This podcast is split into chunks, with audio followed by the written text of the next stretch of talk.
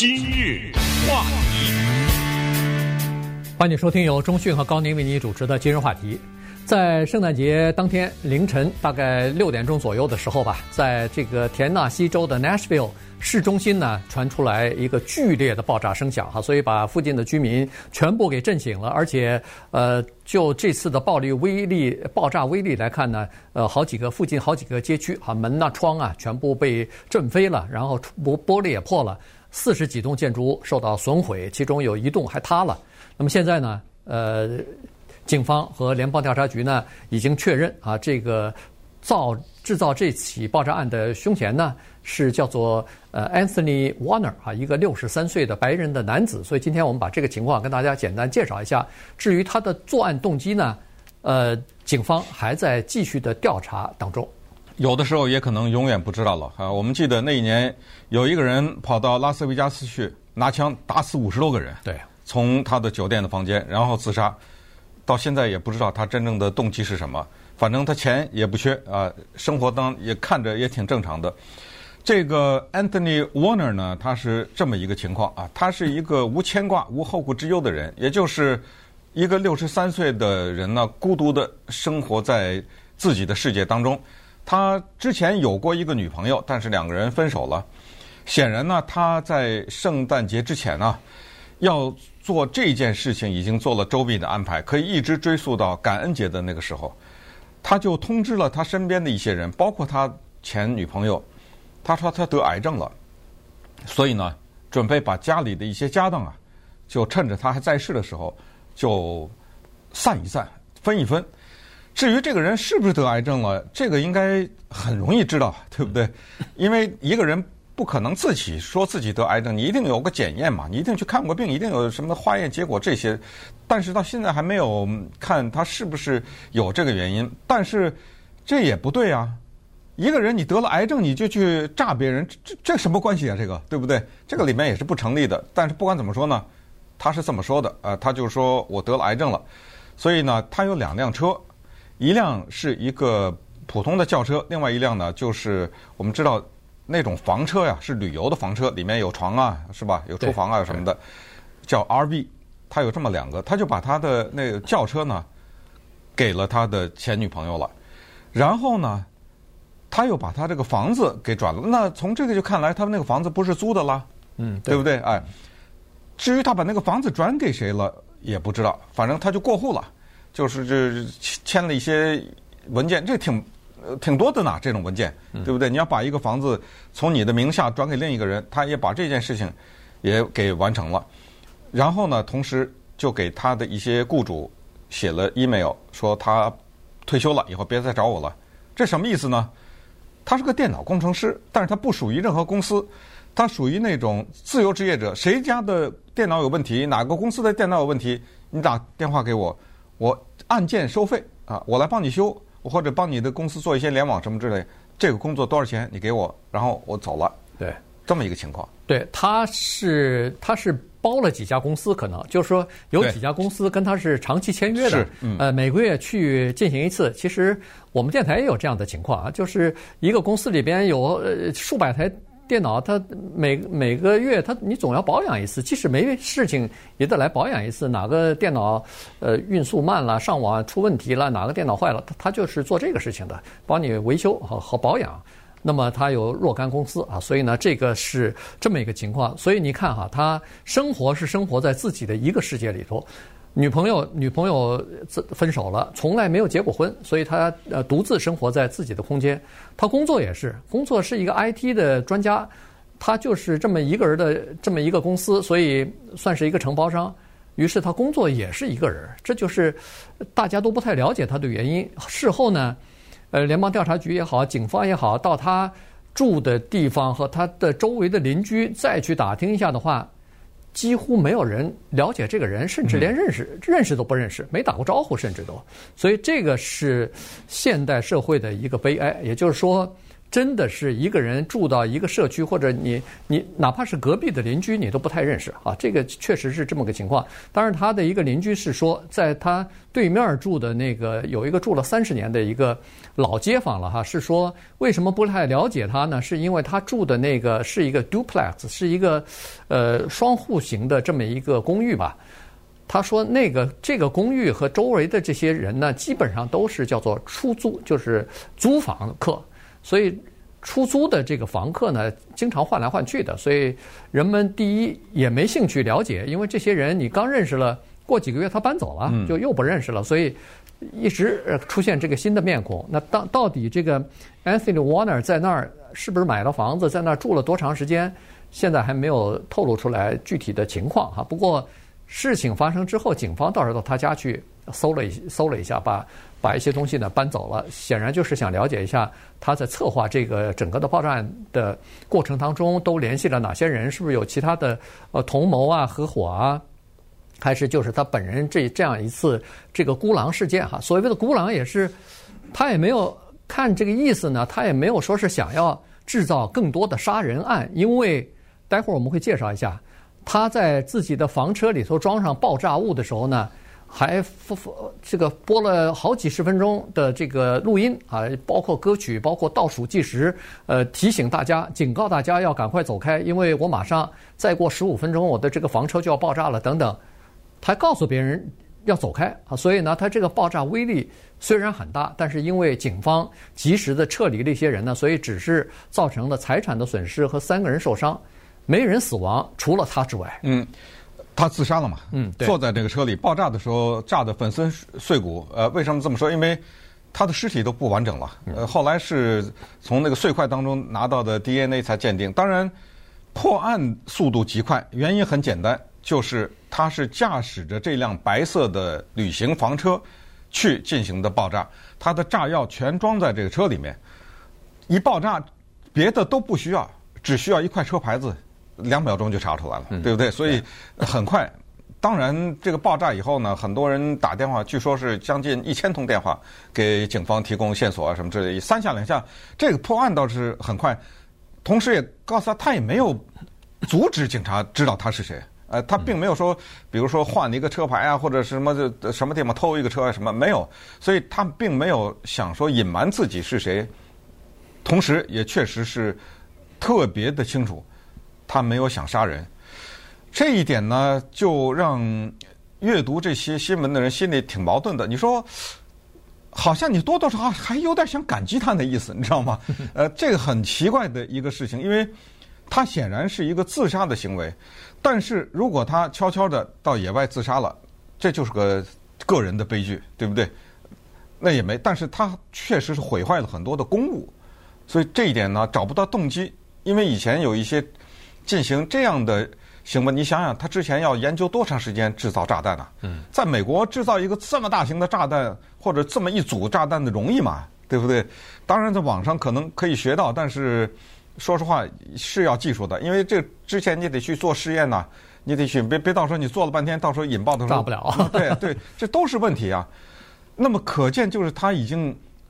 早早的就计划好要做这件事情，而且在他的计划当中有明确的一点，就是不伤及无辜，这肯定的呀，对，对不对？所以在这种情况之下，就了解他动机更难，因为之前有一些人做这种事儿，一会儿什么脸书上发个声明了，呃，在他的社交平台上发个视频了，呃，对社会宣战了，呃之类，对不对？都能找到，甚至是写一个什么遗书啊什么之类的。那就这个人来看呢？都没有，在圣诞节的早晨，也就是凌晨，差不多一点三十二分左右的时候，二十二分左右的时候呢，他开着这个装满了炸药的白色的旅行房车，就驶向了田纳西市中心。在那个地方有一个叫 AT&T 大楼啊，就驶向了这个地方。为什么知道的这么清楚？因为这种地方摄像头密集啊，对不对？他开车的全部的过程都有视频。显示那个车开着，前面两个灯打着，慢慢的、缓慢的行走，全记录着呢。那么接下来我们就看看发生了什么事情，以及这个神秘的人物。今日话题，欢迎继续收听由中讯和高宁为你主持的今日话题。这段时间跟大家讲的呢是圣诞节期间哈，就是当天啊凌晨的时候，在田纳西的 Nashville 这个地方呢发生的爆炸案，以及爆炸案的凶手啊，就是这个 Anthony Warner 啊，这是一个六十三岁的男子。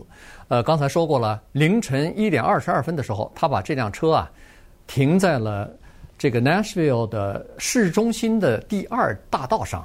这大第二大道呢是一个商业街啊，这个商业街，呃，上头有一些餐馆，有一些零售商店，呃，然后呢，它就停在那个 AT&T 的大楼的前面。这个地方呢，照理说是平常的时候是很热闹，人比较多的。但是这第一，这是圣诞节当天；第二是早晨，呃，就是凌晨的时候，那基本上是没有什么人的。不过附近还是有一些人公寓啊什么的哈，所以呢。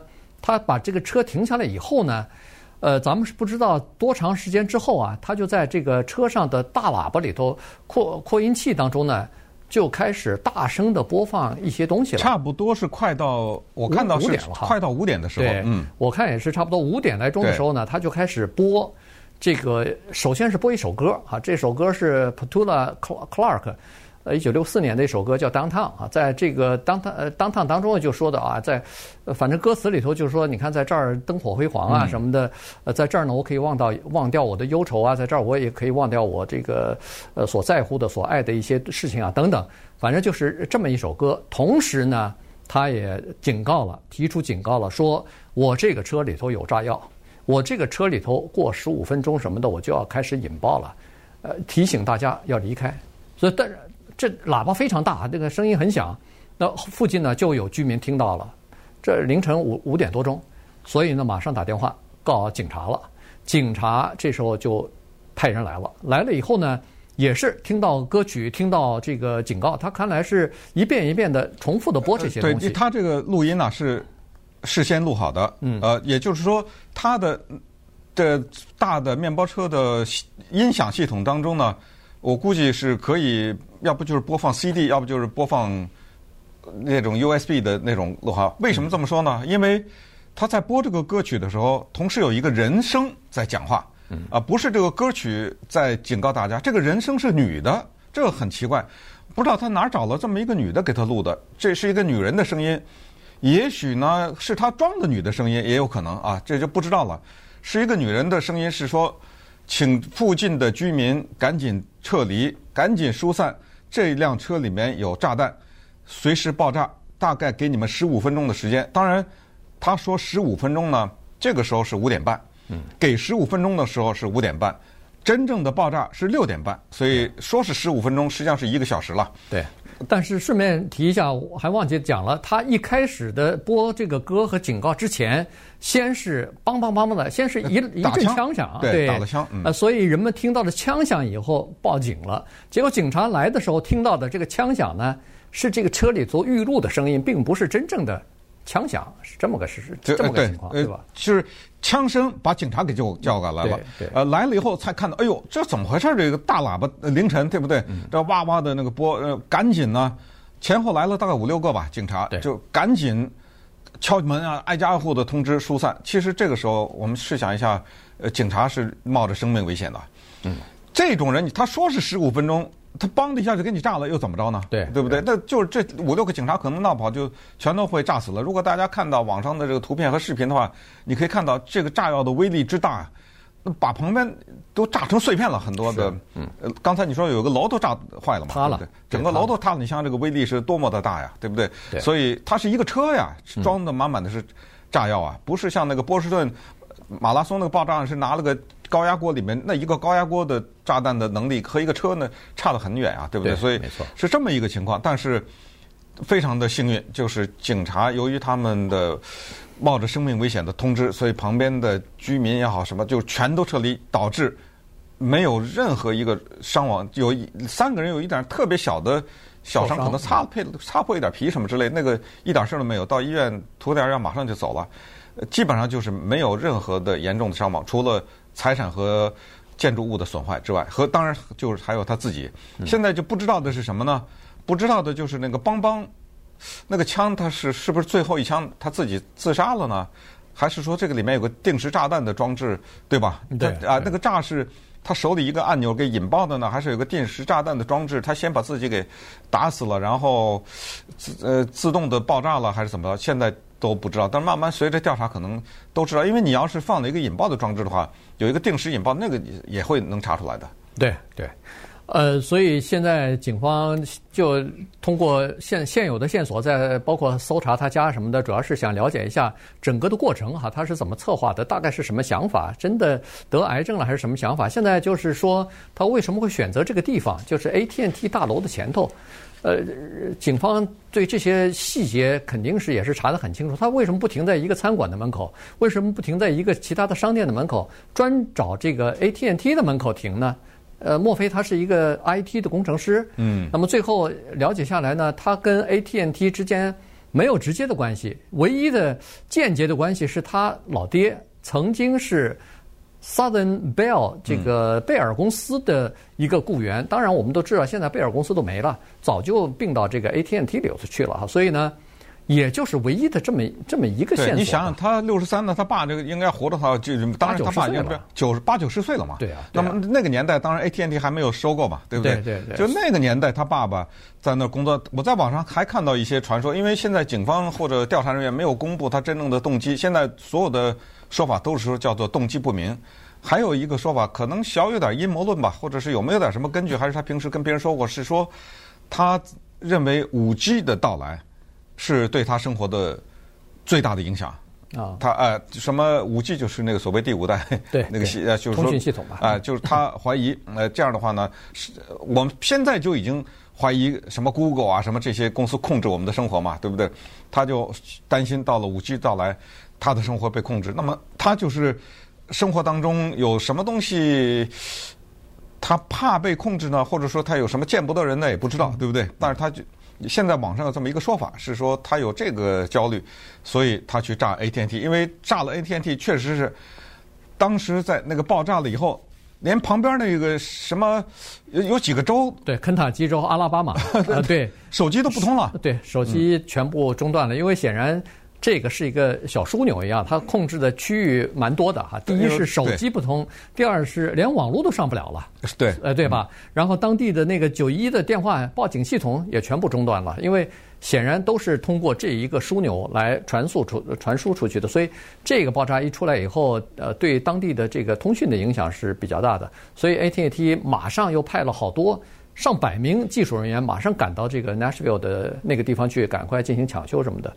呃，还派了一个专门的那种移动的手机装置吧，就是那种发射塔还是接收塔之类的东西到那儿去，呃，逐步的恢复当地的这个手机通讯。如果现在因为家里头很多人都没有座机了，全靠手机呢，手机如果不通的话。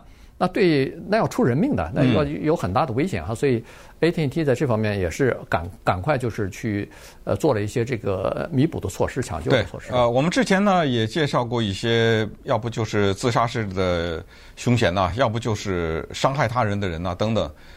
往往当事情发生以后，啊，媒体也好，警方也好，进行调查的时候，会得出一个结论说，这个人是一个沉默寡言的人，对不对？嗯、常常这种，或者这个人是。独往独来、独居的人，呃，这是一个没有牵挂的人。呃，但是从 Warner 这个情况来看呢，从 两个角度看，一个是他有一个邻居，在他家那个对面住了五十年了，嗯，见过他小的时候，那他就是当地长大的了，看来对不对？对，因为他家住离那个 Nashville 爆炸的是十一里地，那这个十一里地在我们洛杉矶来说很近的，对不对？就在旁边 Nashville 旁边。记得他小的时候，跟他哥哥俩人在院子里打那个橄榄球，踢啊扔你扔我接，这么扔来扔去。记得这么一个事儿。然后他不是说他是一个挺沉默寡言的人吗？这五十多年的这个邻居也说，说这个人这个孩子特别的，给人感觉特别好，特别有礼貌的一个孩子。给人感觉呢，一点也不像是一个能够做这个事情的人。然后他不是后来从事电脑工作嘛？他有一个长期的签约的这么一个公司，就是那家公司定期的请他去给修电脑啊，或者是做一些维修。就是这家公司首先接到他的电子邮件，他通知说以后你们别找我了，我退休了，我退休了。然后再去问这家公司的老板，这公司老板说：哇，这个 Anthony Warner 这个人。天底下如果还有谁是好人的话，那就是他呀。你想想，对，大好人一个，对。说明就是他对客户的服务是很好，而且所有的人都说他技术蛮精通的，就是维护电脑这方面没问题啊，有什么问题他都可以解决什么的，所以他对这个整个的事情他是了解的。再加上又是个什么天主教徒啊，他那个，嗯，他那个邻居是说啊，所以整个的情况呢，大概就是这样子。当然，肯定还有一些我们不知道的东西，肯定随着这个调查的进展，呃，逐渐的挖掘呢，可能会有越来越多的信息出现。反正，但是到目前为止呢，我们大概拼凑出来的这么一个图画呢，就是你得出这么一个轮廓，就是这是一个六十三岁，呃，的人到底得没得癌症，咱们不知道，但是他。是以这种非常奇特的方式呢，结束了自己的生命。